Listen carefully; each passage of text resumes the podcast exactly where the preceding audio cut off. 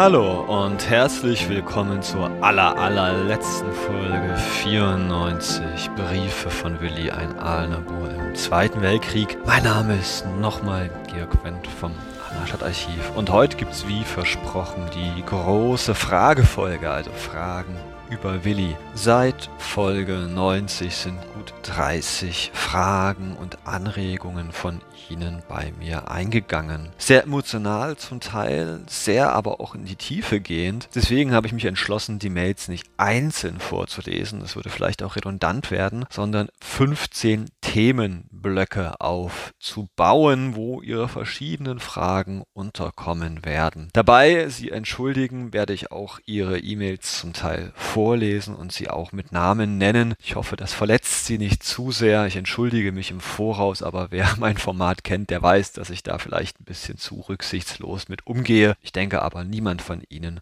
muss sich schämen, was Sie geschrieben haben, denn ich habe mich sehr, sehr darüber gefreut, auch über Ihre offen und ehrliche Art. Bevor es aber losgeht, möchte ich Sie gerne darauf hinweisen, dass ich einen kleinen Aufsatz, also ja schon so über 20 Seiten, geschrieben habe, wo ich nun ja die Highlights aus Willis viel zu kurzem Leben zusammengefasst habe, also die Hintergründe seiner Biografie und viele, viele Ausschnitte aus seinen Briefen. Der Link hierzu liegt in der Beschreibung dieser Folge. Viel Vergnügen beim Lesen und nochmal beim Nachvollziehen dieser gemeinsamen Reise, die wir hier seit März 2020 zusammen erlebt haben.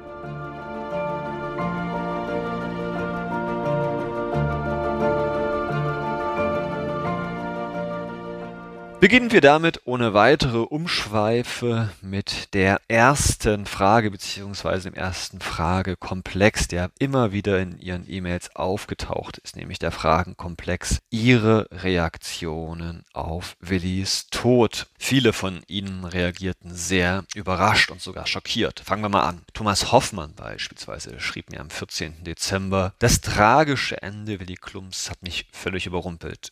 Ich hatte mich geistig auf viele weitere Monate, eigentlich sogar Jahre des interessanten und spannenden Podcasts gefreut. Marco Gutörlein am 17.12. ergänzte, ich habe gestern Abend auf der Heimfahrt die nächste Folge Briefe von Willi angehört. Wie immer lässt man die Ereignisse auf sich wirken, aber in keinster Weise hatte ich gedacht, dass dies nun der letzte Brief von Willi ist. Ich als Hörer hatte die Hoffnung, wie vermutlich sehr viele andere Hörer auch, dass Willi den Krieg überleben könnte. Das hat mich natürlich sehr berührt. Hubert Helde war sich sogar sicher, dass Willi den Krieg überleben würde. Ich lese mal vor. Weil ich am Anfang schon wissen wollte, ob er den Krieg überleben wird, habe ich mir ihre Bilder angeschaut, auch das mit dem Fragebogen nach Kriegsende. Ich habe aber dazu oberflächlich hingeschaut und den Vater mit Willi verwechselt. Also war für mich zunächst klar, Willi überlebt. Ich wartete dann weiter auf den Moment, wenn Willi über diesen Krieg in Zweifeln kommen wird. So kam sein Tod für mich doch sehr überraschend und hat mich sehr traurig gestimmt. Und apropos traurig, sehr emotional reagierten viele, viele Hörerinnen, beispielsweise auch Nadine Ricker. Sie schrieb, mein armer Mann wurde am Montag von mir nach dem Hören des letzten Podcasts mit den Worten Mein Willi ist gefallen begrüßt. Und so hat es sich auch wirklich angeführt. Eine traurige Nachricht über ein Familienmitglied ist eingetroffen. Leon Jauns schrieb mir am 15.12. Durch ihre gute Erzählweise konnte ich gar eine emotionale Bindung zu Willi aufbauen, die mir allerdings erst bewusst wurde, nachdem sie, für mich überraschend und viel zu früh, letzten Sonntag von seinem Tod berichteten. Frau Herrat Gut aus der Schweiz schrieb,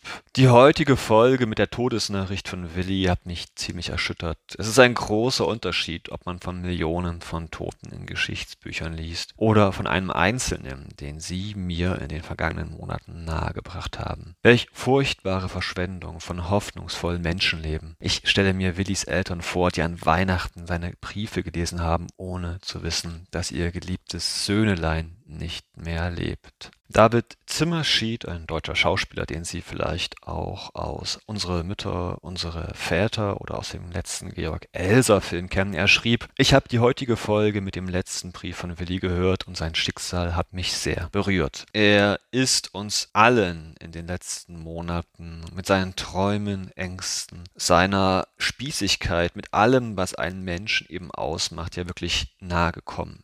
Als Mensch und nicht als anonymer Soldat. Roland gerät ergänzt. Bis zum Schluss wusste ich nichts über dieses für den Ostfeldzug in Anführungsstrichen normale und doch wie eine Bombe bei mir einschlagende Ende. Verblendung hin oder her, die vermutlich zunehmend verschwunden wäre, der liebevolle Umgang mit seinen Eltern ist bemerkenswert. Und schließlich Markus Mutschler am Heiligabend. Ich habe keine einzige Folge verpasst. So war es für mich ein kleiner Schock, als sie den Tod von Willi mitgeteilt haben. Man ist doch sehr mit ihm zusammengewachsen und hat mitgefiebert. Hoffen wir, dass so etwas nicht wieder passiert. Ich denke, diese Eindrücke können wir so ohne Kommentar stehen lassen.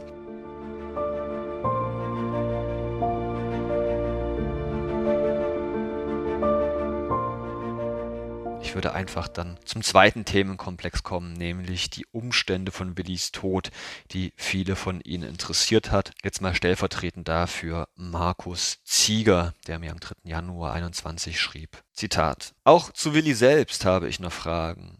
Glauben Sie, dass er aufgrund des schnellen Zusammenbruchs der Front überraschend die Kämpfe verwickelt wurde, oder wurden alle verfügbaren Soldaten an die vorderste Front geschickt. Es handelte sich ja um ausgebildete und erfolgreiche Luftabwehrspezialisten. Besteht die Möglichkeit, den Verbleib seiner Geschützmannschaft zu erfahren, die er ja namentlich erwähnt? Vermutlich ist es auch dann 20, 30 Jahre zu spät, um auf Zeitzeugen zu stoßen. Lieber Herr Zieger, Tatsächlich weiß ich ziemlich wenig über die letzten Tage in Willis Leben. In Reinigendorf beim Bundesarchiv konnte ich ja nur eine einzige Karteikarte bekommen, die nun ja die Umstände seines Todes wirklich nur in aller Kürze skizzierten. Deswegen habe ich bereits in Freiburg, einem weiteren Bundesarchiv, eine Auskunftsanfrage erstellt, ob es nicht vielleicht ein Gefechtsbuch, eine Art Tagebuch von Willis Einheit existiert, die die genauen Zustände und Umstände Ende Dezember 1941 deutlicher machen. Leider kommt dies aber wohl zu spät für diesen Podcast.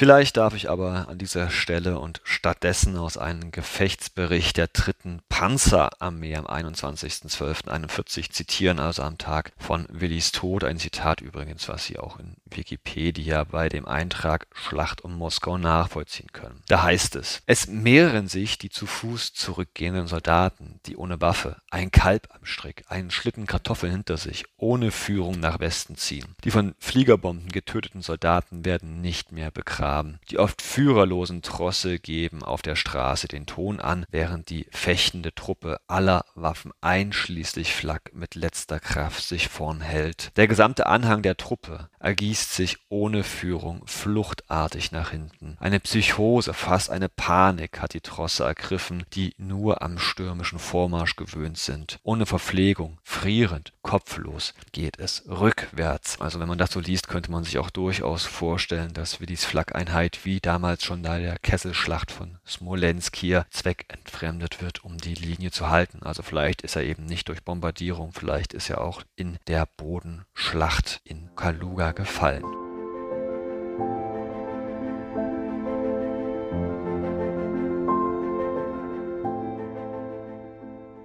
Frage 3 kommt von Marco Gutörlein. Wie sind denn die Briefe von der Mutter, die ja nach Russland gesendet worden sind, wieder zurück nach Deutschland gekommen? Lieber Herr Gutörlein, Sie konnten ja in den letzten Briefaustauschen zwischen den Eltern und Willi erkennen, dass es teilweise vier Wochen gedauert hat, teilweise sogar fünf Wochen, bis die Briefe von zu Hause an der Front und umgekehrt waren. Das lag daran, dass im Spätherbst 41, im Dezember 41 inzwischen die vorgelagerten Spitzen der Front der deutschen Einheiten so weit entfernt gewesen ist von den rückwärtigen Versorgungstruppen, dass diese in dem Schlamm im Schnee in der Kälte zum Teil nur noch von Transportflugzeugen erreicht werden konnten. Das beschreibt ja auch Willi in seinem letzten Brief, dass er jetzt nochmal ganz schnell schreibt, weil gerade eine Transportmaschine da ist und er noch schnell einen Brief reinwerfen kann.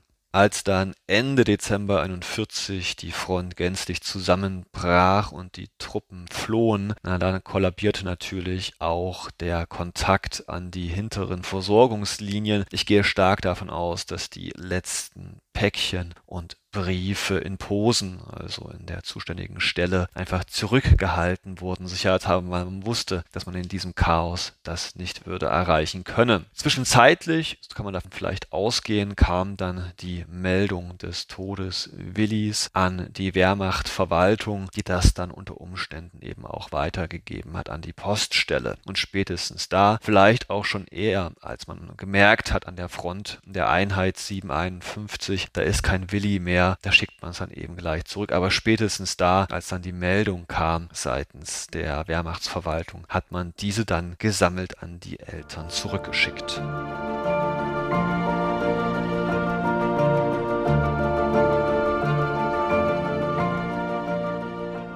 Passend dazu Frage 4, Willis Nachlass von der Front. Was kam denn sonst noch von Willi zurück? Da fragte nämlich Nadine Ricker, was wurde den Eltern aus Russland nachgesandt? Und Michael Stockmann fragte, gibt es keine Kameraden, welchen den Eltern berichten konnten? Ich stelle es mir unendlich schrecklich vor, sein Kind zu verlieren. Ich wüsste nicht, wie ich mit so einer Situation klarkäme. Vor allem für so eine nutzlose Sache wie ein Krieg. Es wäre schön, wenn Sie darauf eingehen könnten.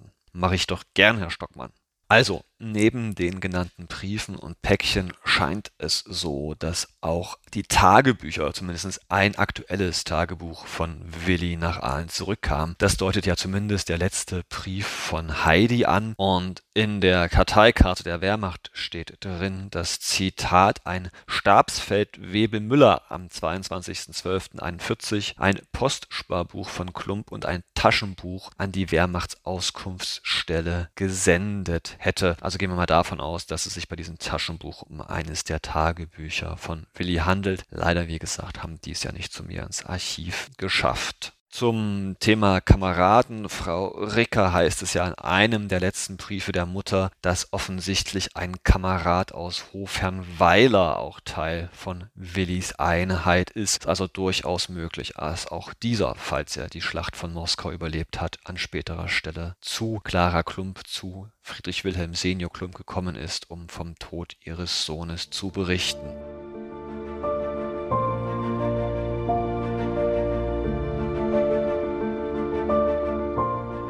Fragenkomplex 5. Willis Grab in Russland. Michael Stockmann fragte, leider blieben die letzten Tage von Willi Klump im Dunkeln der Geschichte. Gern hätte ich hier mehr gewusst. Ist das Grab von Willi Klump erhalten? Und Jörg Braun schrieb mir noch am 2. Januar, haben Sie über die Gräbersuche des Deutschen Volksbundes gesucht, ob die sterblichen Überreste von Willi in eines der deutschen Kriegsgräber in Russland umgebettet wurde? Da Willi auf dem Marktplatz der Stadt Kaluga begraben wurde, ist eine Umbettung zwar eher unwahrscheinlich, aber nicht ganz auszuschließen. Ich war privat und geschäftlich einige Male in Kaluga. Es wäre interessant zu wissen, wo dieser Marktplatz 41 genau gelegen ist und was heute an diesem Ort ist. Tatsächlich habe ich eine Anfrage beim Volksbund Deutsche Kriegsgräberfürsorge gestellt, übrigens sehr, sehr leicht, online möglich, ohne große Wartezeiten, kann ich sehr empfehlen, ist ein tolles Angebot. Und ich habe herausgefunden, dass Friedrich Wilhelm Klump Junior vermutlich 2010 auf die Kriegsgräberstätte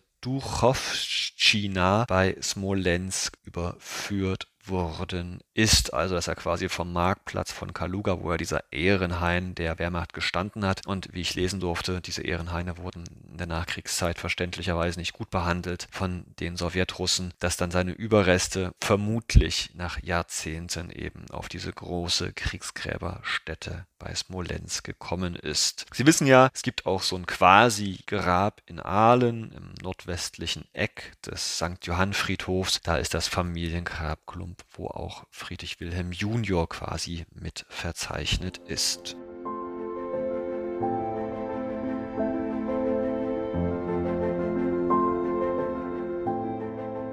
Frage 6. Christoph Reimann hakte am 20.12. nochmal nach. Was mich sehr interessieren würde, ist, inwieweit die Menge an Briefen und insbesondere Päckchen typisch für den deutschen Soldaten im Zweiten Weltkrieg ist. Ich hatte bisher immer geglaubt, dass die Versorgung besser gewesen ist. Hier hört man aber von Briefpapier, Tinte, Pullovern und, und, und. In Klammern, er meint, die eben Willi zu dem Zeitpunkt fehlen. Äh, nun, lieber Herr Reimann, Postsendungen waren im Zweiten Weltkrieg oftmals die wichtigste und einzige Möglichkeit, zwischen Angehörigen und Soldaten, um in Kontakt zu bleiben. Gerade als sich nach 1941 das Kriegsglück wendete und viele Soldaten immer seltener Urlaub erhielten, da nahm die Sendungszahl zu. Allein in Willis Todesjahr 41 sprechen wir von insgesamt knapp 6 Milliarden Sendungen von der Front und von zu Hause. Allerdings muss man auch sagen, dass die Häufigkeit, in der Willi schreibt, schon eher ungewöhnlich ist und drei Gründe hat. Erstens die, der große Bindungsgrad zwischen Willi und seinen Eltern. Zweitens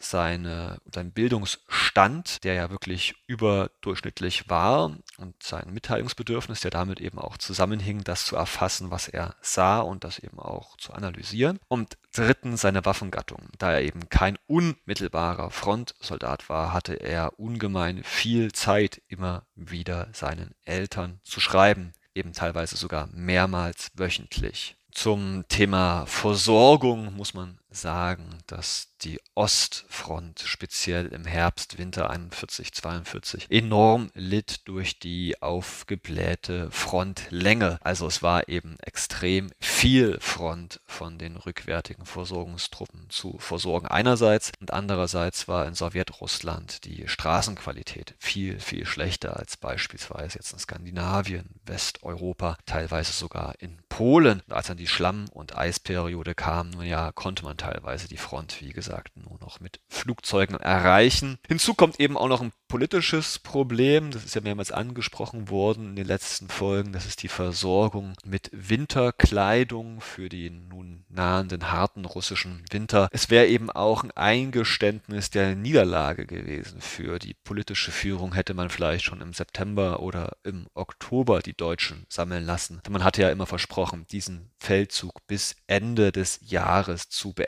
Also jetzt im September anzufangen, Winterkleidung zu sammeln, hätte ja hießen, gut Leute, wir schaffen es eh nicht, also kümmert euch. Und deswegen wurde das immer weiter verzögert, bis es für viele, viele Soldaten zu spät war. Also da haben einige Politiker des Nazi-Regimes sehr, sehr viel Blut eben auch an den Händen, was die eigenen Soldaten betrifft.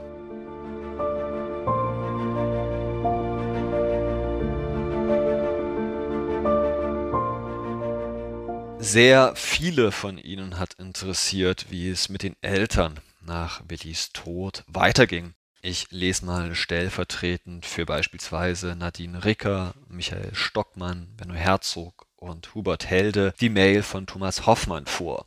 Wenn ich ehrlich bin, es geraut mich vor den Gedanken, mir die letzten Briefe der Eltern anzuhören, denn es ist offensichtlich, dass vor allem die Mutter ein sehr liebevolles Verhältnis zu ihrem Sohn hat. Ja, liebe Hörerinnen, liebe Hörer, ich kann anhand der wenigen Quellen nur versuchen, den weiteren Lebensweg der Eltern zu rekonstruieren. Anzunehmen ist sicher, dass der Tod ihres geliebten geliebten Sohnes sie beide sehr traumatisiert hat, zumal, wie schon angesprochen, es der Krieg ja nicht erlaubte, das erlebte Trauma zu verarbeiten. Jeder hatte eben seine Tote. Der Staat, nun ja, er verbot es ja, sich übermäßig damit auseinanderzusetzen, vor allem öffentlich. Vielleicht hat deswegen auch Willis Tod vieles verändert bei den Klums. Und damit meine ich jetzt nicht nur familiär für die Beziehung der Eltern, vielleicht auch die Sicht auf die großen Dinge in der Welt. Und dazu muss ich vielleicht ein bisschen ausholen. Sie wissen ja aus schon der ersten Folge, dass Willis Elternhaus national und ja auch christlich geprägt war. Willis Vater, der Frontkämpfer des Ersten Weltkriegs.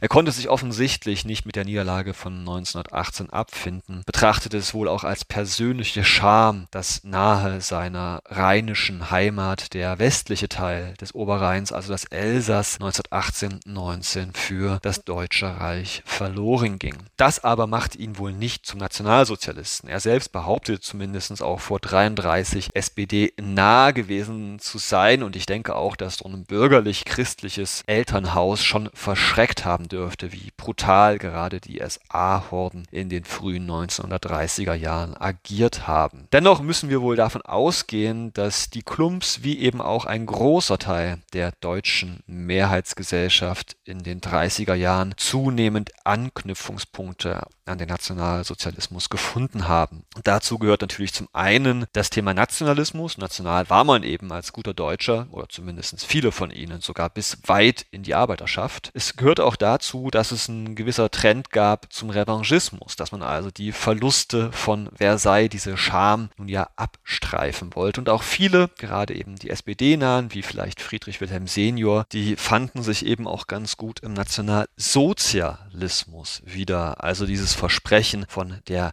klassenlosen nationalsozialistischen Volksgemeinschaft, die, wie Sie wissen, natürlich nie Wirklichkeit geworden ist und auch gar nicht sein sollte. Also kurz und gut, vielleicht ist Friedrich Wilhelm Senior Klump nicht ganz freiwillig eingetreten in der Partei, wie er es später in seiner Spruchkammerakte behauptete. Ich glaube aber nach allem, was ich weiß, nicht, dass er sonderlich gefremdelt hat mit vielen seiner Parteigenossen, auch wenn er nie wirklich Karriere in der NSDAP machte. Nach allem, was wir wissen, dürfen wir auch davon ausgehen, dass Friedrich Wilhelm Senior, wie eben auch der Archivar Deibele, die Kriege Hitlerdeutschlands, die Angriffskriege vor allem bis 41 auch unterstützte. Denn es ging ja auch vor allem darum, um ihre eigene persönlich empfundene Niederlage im Ersten Weltkrieg auszugleichen, sich zu rächen für die Schande von Versailles, indem man beispielsweise sich Frankreich einverleibte. Deibele und Klump zählten meiner Ansicht nach also zu dieser nun ja konservativ nationalen, vielleicht auch imperialistischen Mehrheit im deutschen Volk, die lange, lange Zeit mit einer völkisch-nationalsozialistischen Minderheit gut mit gelaufen ist. Meiner Meinung nach aber bröckelte diese Einheit schon ab 1941 zunehmend. In der alten Geschichtsforschung geht man ja oft davon aus, dass Stalingrad so ein Wendepunkt für viele Deutsche gewesen ist. Nach dem, was ich jetzt auch gelesen und gehört habe, fand diese Entfremdung zwischen der Mehrheitsgesellschaft und den Nazis schon ab 1941 statt. Wie kam es dazu? Nun, ich denke, viele Deutsche konnten nicht verstehen, warum man es ohne Not nun mit der verbündeten Sowjetunion aufnahm. Ein Krieg, der nun in der Vergangenheit schon vielen, vielen Feldherren, ich sage nur Napoleon, jetzt nicht viel Glück gebracht hatte. Gleichzeitig zu einem Zeitpunkt, als man den eigentlichen Gegner aus der Sicht vieler Nationalkonservativen, nämlich dem britischen Empire, dieser Krieg war ja noch lange nicht gewonnen. Also ein unnötiger Zwei-Fronten-Krieg, in den sich Hitler hier stürzte. Und als dann im Dezember 41 korrelierte die Niederlage vor Moskau, die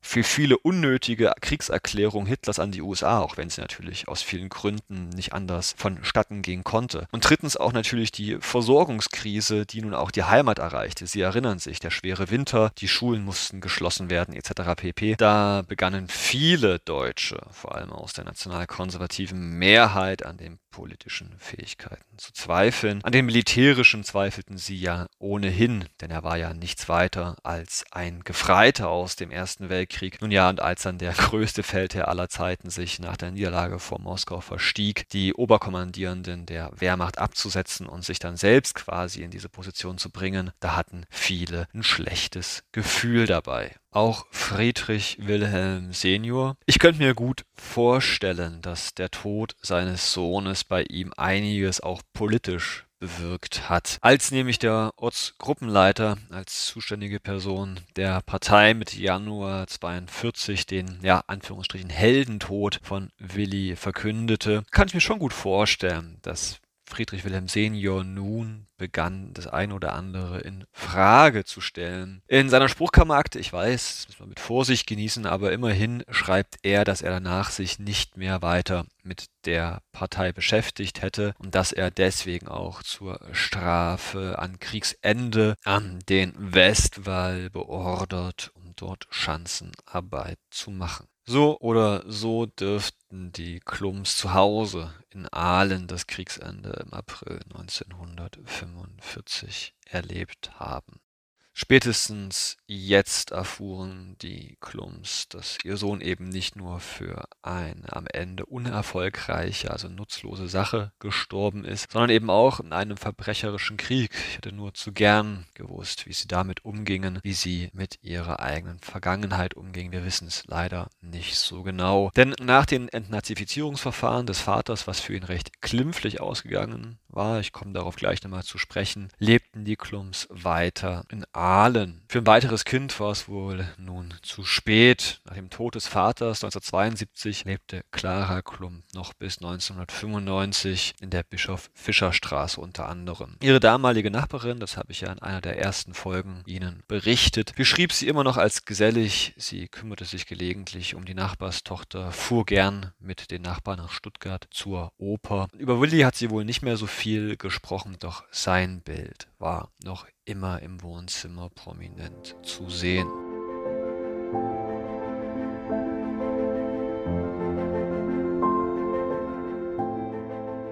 Kommen wir damit zu Frage 8 zum Thema Entnazifizierung. Da nämlich wollte Jörg Braun am 2. Januar noch wissen. Sie haben in einer der Folgen erzählt, dass Willis Vater in den Spruchkammerverfahren nach dem Krieg als Mitläufer entlastet wurde. Ist Ihnen bekannt, beziehungsweise gibt es weitere Quellen, wie er sich nach dem Krieg und dem Tod seines einzigen Sohnes privat zu seiner Haltung gegenüber des NS geäußert hat? Ich hatte den Eindruck gewonnen, dass er mehr als nur Mitläufer war. Gibt es von Willis Mutter diesbezügliche Informationen? Nun, lieber Herr Braun, laut Spruchkammerakte, ich verweise auf Folge 1, verlor Friedrich Wilhelm Senior 1946 auf Befehl der Militärregierung seinen Job, also bekam ein Berufsverbot, unter anderem eben auch als Leiter des Technischen Büros Ahlen der Rhein Elektra Mannheim, mit der er ganz gutes Geld verdient hatte. Im folgenden Spruchkammerverfahren 1947 gelang es aber ihm sehr gut, muss man sagen, seine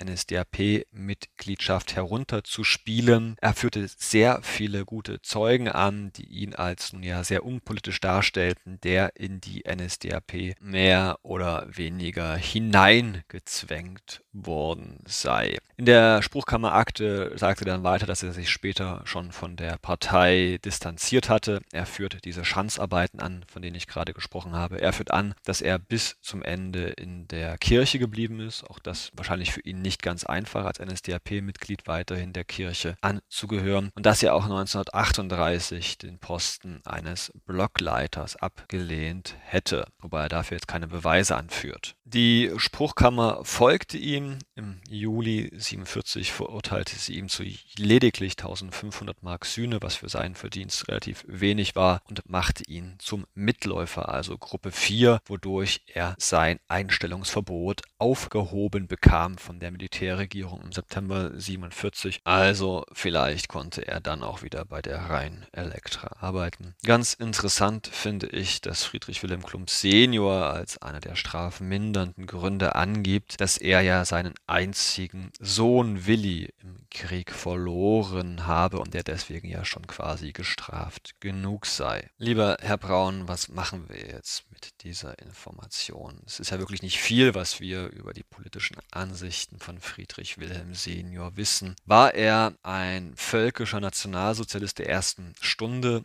Sicherlich nicht. In seinen Briefen findet sich zwar viel Imperialismus, viel Nationalismus, aber Antisemitismus beispielsweise habe ich da nicht gefunden. Und er hält sich im Vergleich auch mit dem Lob an Hitler recht zurück. Sein Sohn ist ja durchaus mutiger, als die großen Siege 1940 gegen Frankreich gelingen. Dass er in der Kirche bleibt, dass er nicht mehr als nötig mit der Partei zu tun haben möchte. Nun ja, es sieht eben eher für mich danach aus, dass Friedrich Wilhelm Senior tatsächlich so ein typischer Mitläufer gewesen ist, der mit vielem einverstanden war, was bis 1941 im Deutschen Reich lief und der danach vielleicht erst sich so schrittweise vom System distanzierte. Willis Tod hat dabei bestimmt auch eine wichtige Rolle gespielt.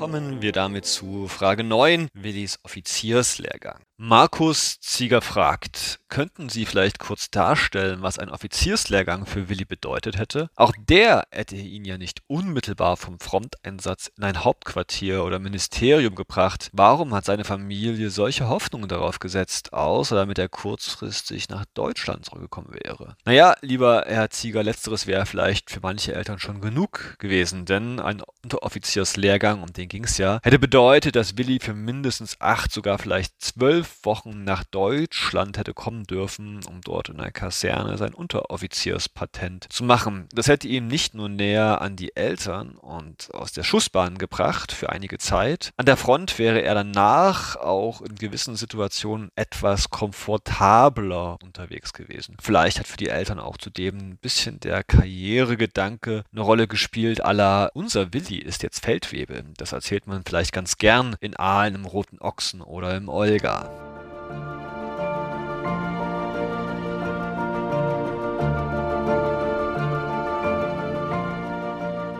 Frage 10, Willis Freunde. Was wurde aus den Freunden von Willi, von denen er immer mal wieder Nachricht erhielt? fragt Nadine Ricker. Berno Herzog möchte wissen, vielleicht können Sie in einer der abschließenden Folgen nochmal auf Heidi eingehen. Was wurde aus ihr? Liebe Hörerinnen, liebe Hörer, bin ich tatsächlich ein bisschen nackt, was diese Fragen betreffen. Von Heidi weiß ich ja außer ihrem kompletten Namen nichts. Sie ist ja auch nicht aus Aalen, deswegen hm, ist es verdammt schwer, mit den wenigen Informationen, die wir aus Willis Briefen haben, da überhaupt mit Suchen anzufangen und das habe ich noch nicht mal getan. Viel besser sieht es auch nicht mit Rich und Kurt aus. Da wissen wir ja auch nicht so hundertprozentig den gesamten Namen. Wir können aus den Briefen zwar davon ausgehen, dass sie Richard Schwarz und Kurt Fischer hießen, aber das eben auch mit einiger Vorsicht zu genießen. Mehr wissen wir aber auch nicht. Ich habe jetzt einfach mal die gefallenen Listen der Stadt Aale nach diesen beiden Namen untersucht und direkt fündig bin ich jetzt nicht geworden. Also eine gewisse Hoffnung besteht, dass sie vielleicht beide den Krieg überlebt haben. Aber klar, liebe Hörerinnen, liebe Hörer, wenn Sie da mehr wissen zu diesen Persönlichkeiten und das mir noch nicht anvertraut haben, dann würde ich mich natürlich über jegliche Info zu den beiden freuen.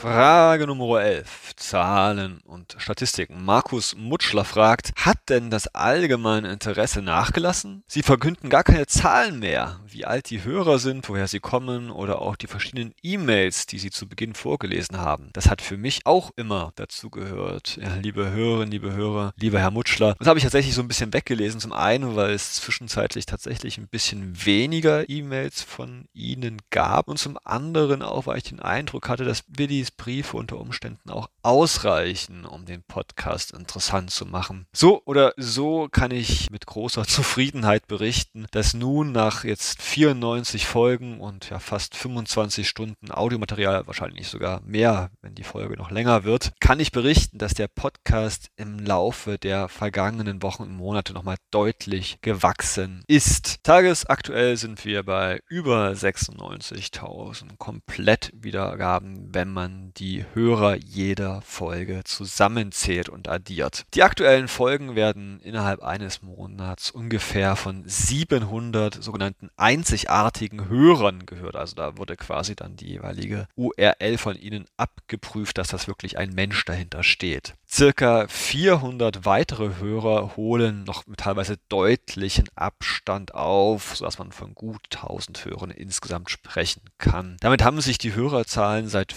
Frühjahr fast verdreifacht. Das ist ganz ordentlich. Natürlich hofft man immer noch ein bisschen auf mehr. Also sagen Sie es gerne weiter, damit dieser Podcast jetzt auch nach Fertigstellung noch viele interessierte Menschen erreicht. Schauen wir uns mal an, was besonders die Leute interessiert hat. Vor allem die Folgen nach Juni 1941, also nach Willis tatsächlichen Kriegsbeginn. Diese Folgen erfreuten sich großen Interesses. Zählt man zum Beispiel nur die Wiedergaben aus dem vergangenen halben Jahr, also seit Juni 2020, dann war die Folge 69 von Barbarossa hieß die mit 991 Wiedergaben, vor Folge 75 Kesselschlacht mit 930 Wiedergaben und Folge 73 Eisernes Kreuz mit 919 Wiedergaben am erfolgreichsten. Zählt man alle mit, dann sind natürlich die ersten acht Folgen am erfolgreichsten. Da sind dann eben dann doch noch einige ausgestiegen. Da ist dann die erfolgreichste, die Folge 1 bei über 2300 Wiedergaben. Zur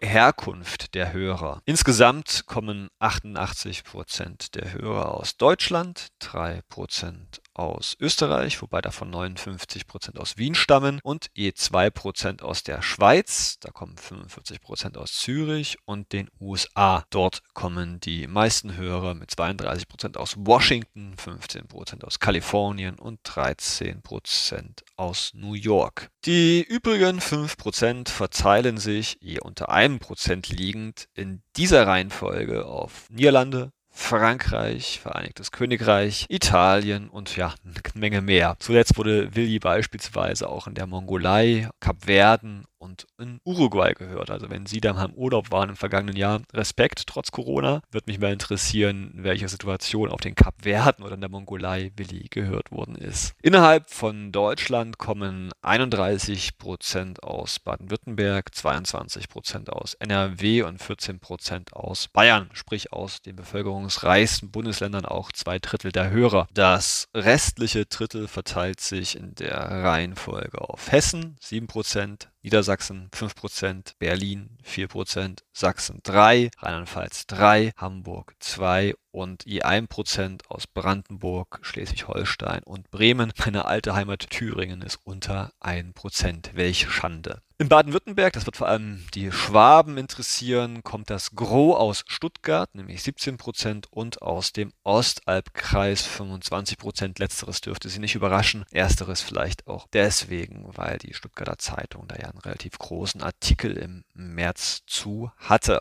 Unterm Strich folgen dem Podcast jetzt zum Geschlecht 65% Männer und 30% Frauen. Damit ist der Podcast leider in den letzten Monaten immer männlicher geworden. Zählt man nämlich nur die Anfangsmonate bis Juni, waren noch 40% Frauen. In dem letzten halben Jahr waren es nur noch 29. Da hat vielleicht die Brutalität und ja, die Tristesse die eine oder andere Frau leider abgeschreckt. Wie sieht es mit den Altersgruppen aus? Mit 24 Prozent am größten ist meine Altersgruppe der 28 bis 34-Jährigen vor der Altersgruppe der 35 bis 44-Jährigen mit 23 Prozent und 19 Prozent fallen auf die 45 bis 59-Jährigen. Mit dem Medium hängt es sicher auch zusammen, dass die Gruppe der sehr jungen, also 18 bis 22-Jährigen und 9 Prozent größer ist als die der über 60-Jährigen. 7 Prozent, da ist also bei den den Silver Surfern noch ein bisschen Nachholbedarf. Insgesamt bedeutet das auch, dass weiterhin die Hälfte der Hörerschaft unter 34 ist, was mich natürlich als Stadtarchivar, der eher an reiferes Publikum gewöhnt ist und sich natürlich über die auch sehr freut, aber eben auch glücklich macht, mal eine andere, vor allem auch die eigene Altersgruppe zu erreichen. Die haben ja gar nicht so viel Zeit für Geschichte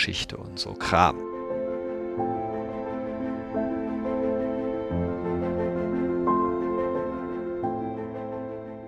Kommen wir damit zum Fragenkomplex 12 Juristisches. Einige von Ihnen scheinen es sehr interessiert. Susanne Stange zum Beispiel aus Stuttgart fragt, mussten Sie die Genehmigung von den Nachkommen von Willi einholen, dass Sie die Briefe öffentlich vorlesen dürfen? Oder wurden die Briefe in dem Moment, als sie dem Archiv übergeben wurden, zum Allgemeingut? Und Marco Gut-Oerlein ergänzt, wie ist das eigentlich generell mit dem Datenschutz der Briefe und deren auch alle weitere Personen betreffenden, die da erwähnt werden? Gibt es vielleicht doch noch Nachfahren aus der Familie Klump? Nun, Willi selbst hatte keine direkten Nachkommen, das wissen Sie ja, und die Eltern auch keine weiteren Kinder mehr. Der Vater, wie gesagt, verstarb 72, die Mutter 95, kurz nachdem sie meinem Vorgänger im Amt die Briefe als Schenkung überlassen hatte. Damit fielen eben auch die vollen Nutzungsrechte an das Stadtarchiv und die Briefe waren damit Archiv gut. Damit greifen auch Datenschutzrechte nicht mehr normal, denn ausschlaggebend ist nun das Landesarchivgesetz von Baden-Württemberg. Das gibt es in jedem Bundesland Bundesland und in Baden-Württemberg sagt das in Paragraph 6 Abschnitt 2. Archivgut darf nicht vor Ablauf von 30 Jahren seit Entstehung der Unterlagen genutzt werden. Bezieht es sich nach seiner Zweckbestimmung auf eine natürliche Person, so darf es frühestens 10 Jahre nach deren Tod genutzt werden. Das war ja, liebe Hörerinnen, liebe Hörer, bei der gesamten Kernfamilie auch der Fall. Und die übrigen Personen kommen ja nur so schemenhaft vor, dass man hier für gar keinen Fall von einer Zweckbestimmung für eine natürliche Person sprechen kann und darf. Das ist dann einfach mit den 30 Jahren nach 1942 eben abgelaufen. So viel also zur rechtlichen Seite. Menschlicherseits ist es natürlich schade auf der einen Seite, dass ich mit keinen Zeitzeugen oder zumindest Bekannten der Familie mehr sprechen konnte. Andererseits bin ich natürlich dadurch auch unbefangener, dass keine familiären Interessen mehr mitbedacht werden müssen, wenn ich so mir meine Gedanken über Willy Klump mache. Was übrigens auch ein Grund ist, warum es Formate dieser Art bislang eher selten gab und wahrscheinlich wahrscheinlich auch mittelfristig auch eher selten gibt. Viele Nachkommen sind da auch bis heute noch eher vorsichtig, was die Veröffentlichung solcher persönlichen Unterlagen betrifft.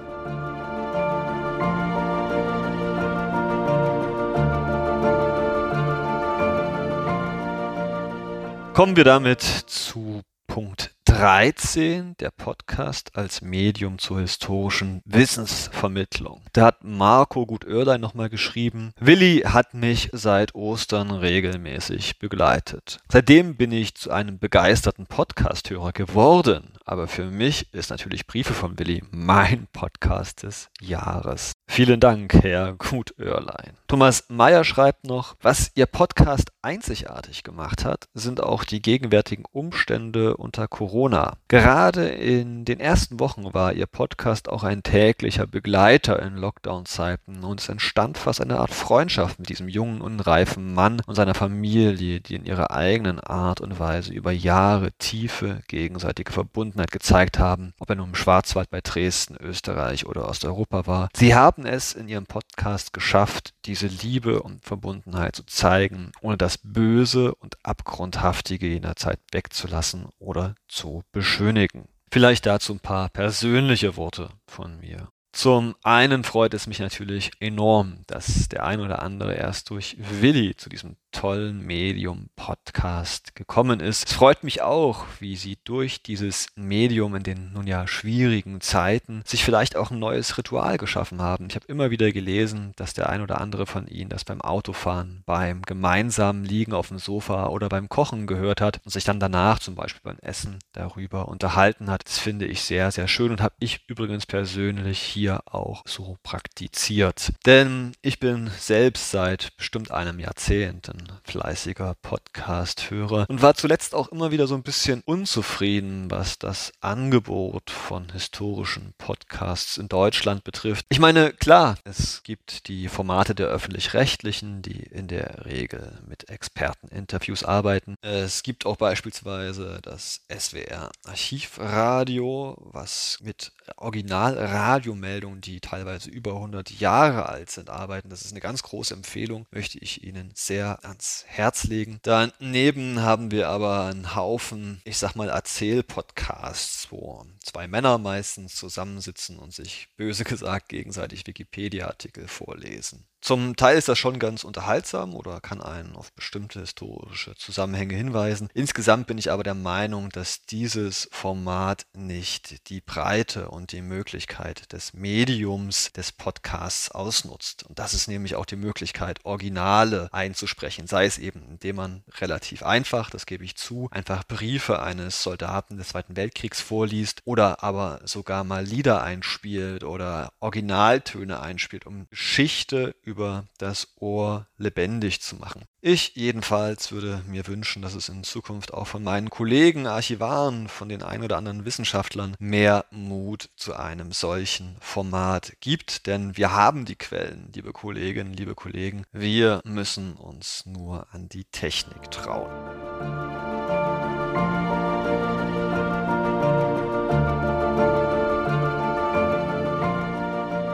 Kommen wir damit zu Komplex Nummer 14 und da geht es um gelebte Erinnerungskultur. Immer wieder geht es natürlich auch in dem Podcast um, ich sag mal, die Aufarbeitung der so schwierigen deutschen Geschichte im 20. Jahrhundert. Und dazu habe ich entsprechend auch viele Fragen und Anmerkungen bekommen. Beginnen wir doch mal mit Thomas Hoffmann. Er schrieb, als gebürtiger Namibier, der wohl das eine oder andere an deutschem Geschichtswissen wettzumachen hat, hat der Podcast ganz allgemein mein Interesse an dem Thema neu geweckt. Patrick Kulig schrieb mir erst vor kurzem, ich finde Ihre Arbeit sehr wichtig, gerade in der heutigen Zeit, in der an viel zu vielen Stellen das rassistische, nationalistische wieder aufkeimt. Eventuell erreicht man mit dieser Aufklärungsarbeit Leute meiner Generation, erst Jahrgang 84 oder auch jüngere, um sie vor dem Zugriff der politisch Rechten zu schützen oder zumindest dafür zu sensibilisieren. Markus Mutschler schrieb mir am Heiligabend, ganz oft musste ich beim Hören ihres Podcasts an meinen Opa denken. Er war auch in Russland, aber er hat von einem ganz anderen Krieg erzählt. Er war an vorderster Front im Schützengraben. Bis heute kann ich es kaum fassen, dass er es überlebt hat und somit auch ich leben darf in der Familie, wo ich heute bin. Unfassbar, wie es auch anders laufen hätte können, wie wir es ja am Beispiel von Willi sehen. Es ist dieses Jahr ein so anderer heiliger Abend und so bin ich zu Hause und habe Zeit in Erinnerung zu schwelgen und habe die Aufschriebe von meinem Opa mal wieder hervorgeholt. Er hatte eine ganz wunderbare Art, uns Enkeln vom Krieg zu erzählen und so konnten wir ihn in seinen letzten Jahren noch dazu motivieren, seine Erlebnisse des Krieges niederzuschreiben. David Zimmerschied, der Schauspieler, schreibt dann noch, ich höre oft den Satz, schon wieder so ein Nazi-Film, jetzt ist aber auch irgendwann mal gut. Leider zeigen einem ja die politischen Entwicklungen in Deutschland und Europa, dass leider das Gegenteil der Fall und Aufklärung so wichtig wie eh und je ist. Auch in diesem Zusammenhang nochmal Danke für Ihren wichtigen Beitrag und Susan Stange aus Stuttgart. Meine Oma, Jahrgang 19, geboren und aufgewachsen in Remstal, hatte einen Lieblingsbruder, der in Russland geblieben ist. Diese Familiengeschichte ist mir wieder eingefallen. Wenn wir als Kinder Anfang 60er Jahrgänge nachgefragt haben, was passiert ist mit ihm, hat die Oma gesagt, der Feind hat ihn erschossen. Er hat das gleiche Schicksal gehabt wie Willi, als blutjunger Mensch verheizt zu werden von einem diktatorischen Regime, das über Millionen von Leichen geht, für seine menschenverachtende Ideologie. Es ist ein Jammer. Und zum Schluss noch Nadine Ricker, das hat mich auch sehr berührt. Ich darf Ihnen sagen, dass Sie und Willi mich über dieses ganze Corona-Jahr getragen haben. Das Fiebern mit diesem Jungen, dem man immer wieder so gerne gesagt hätte, wach doch mal auf, hat unsere Scheinprobleme immer wieder relativiert. Und nicht zuletzt hat die Diskussion über Willis Verblendung auch unseren Großpapa dazu gebracht, mit 85 Jahren von der Begeisterung seines eigenen Vaters für Führer, Volk und Vaterland zu sprechen. Sie haben hier eine Lücke in eine feste Mauer geschaffen. Das ist für unsere Familie unglaublich wertvoll. Liebe Hörerinnen, liebe Hörer, da ist, glaube ich, nicht viel hinzuzufügen, außer vielleicht die Hoffnung, dass möglicherweise Formate dieser Art, sprich also Originalaussagen aus zeitgenössischen Berichten, ungeschönt, aber wohl kommentiert. Möglicherweise vielleicht kein Ersatz, aber zumindest ein Substitut für die nun uns bald ausgehenden Zeitzeugen sein kann. Denn je mehr Generationen vergehen, der Mensch, sein Schicksal ist es stets zu vergessen. Umso wichtiger ist es uns stets vorzuhalten, dass das Denken, dass die Menschen damals grundsätzlich gar nicht mal so verschieden gewesen sind, dass sie einfach nur durch die Zwänge, durch die Ideen ihrer Zeit anders geprägt waren und vielleicht vielleicht ja bei denselben Fragen zu anderen Schlussfolgerungen gekommen sind und dass das auch durchaus wieder passieren kann, dass diese Denkmuster wieder zurückkommen können. Das erleben wir ja auch ganz gerade im Augenblick und deswegen ist es wichtig, eben auch mit der Geschichte ein Verständnis dafür zu schaffen, dass es eben ja möglicherweise zumindest nicht genauso wieder passiert.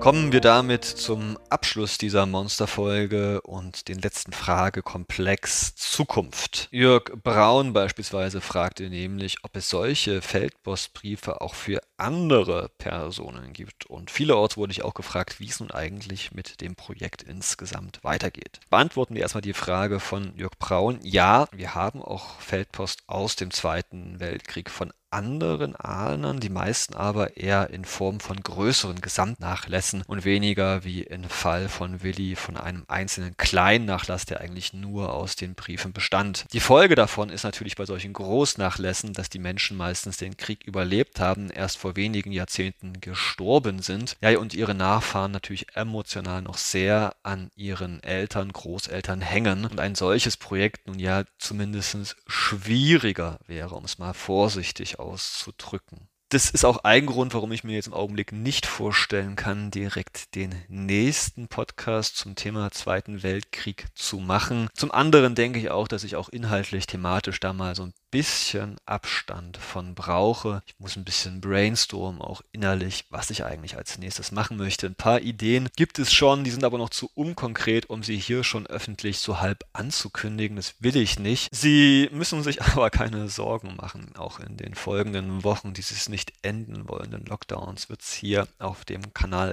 regelmäßig neue Folgen geben. Wieso, weshalb, warum? Nun, es gab und gibt den Podcast Denkmal Schule Schubert, den hatte ich ja schon mal hier vor einigen Monaten angeteasert. Der ist dann auch jetzt gut vor kurzem vorbeigegangen. Bin inhaltlich recht zufrieden, finde aber, dass der eine oder andere Hörer noch dazukommen könnte. Deswegen laufen die insgesamt 18 Folgen in Doppelfolgen ab nächsten Mittwoch nun auch hier auf diesem Kanal. Sie wissen, es geht um die Geschichte des Schubert-Denkmals in Aalen, ein Dichter und Musiker, Komponist des 18. Jahrhunderts, der einige Spuren hier in dieser schwäbischen Mittelstadt hinterlassen hat. Und es geht vor allem um die Geschichten der Menschen, die hinter diesem Denkmal stehen. Unter anderem, das kann ich schon mal anteasern, bin ich, glaube ich, auf die Spuren des größten größten Kunstskandals in Aalen gekommen, der sogar bis nach Berlin 1938 ausstrahlte, aber auch eine Menge andere witzige Geschichten um einen Prinzen aus Kamerun, um randalierende US-amerikanische GIs und einen dichtenden Oberbürgermeister. So viel dazu. Ab Mittwoch geht's los mit Folge 2 und 3. Folge 1 ist ja schon in Ihrem Feed gewesen. Dann können Sie da quasi jede Woche gut 20 Minuten reinhören. So viel also nun insgesamt zu den Briefen von Willi. Wie gesagt, in der Beschreibung dieser Folge finden Sie dann auch noch den Link zu dem Aufsatz, den ich geschrieben habe über Willy Klump, wo sie sich das alles nochmal vor Augen führen konnten, was wir in den letzten Dreivierteljahr gemeinsam mit Willy erlebt haben. Ich bin, ich bleibe, Ihr Georg Wendt aus Aalen. Tschüss und auf hoffentlich baldiges Wiederhören.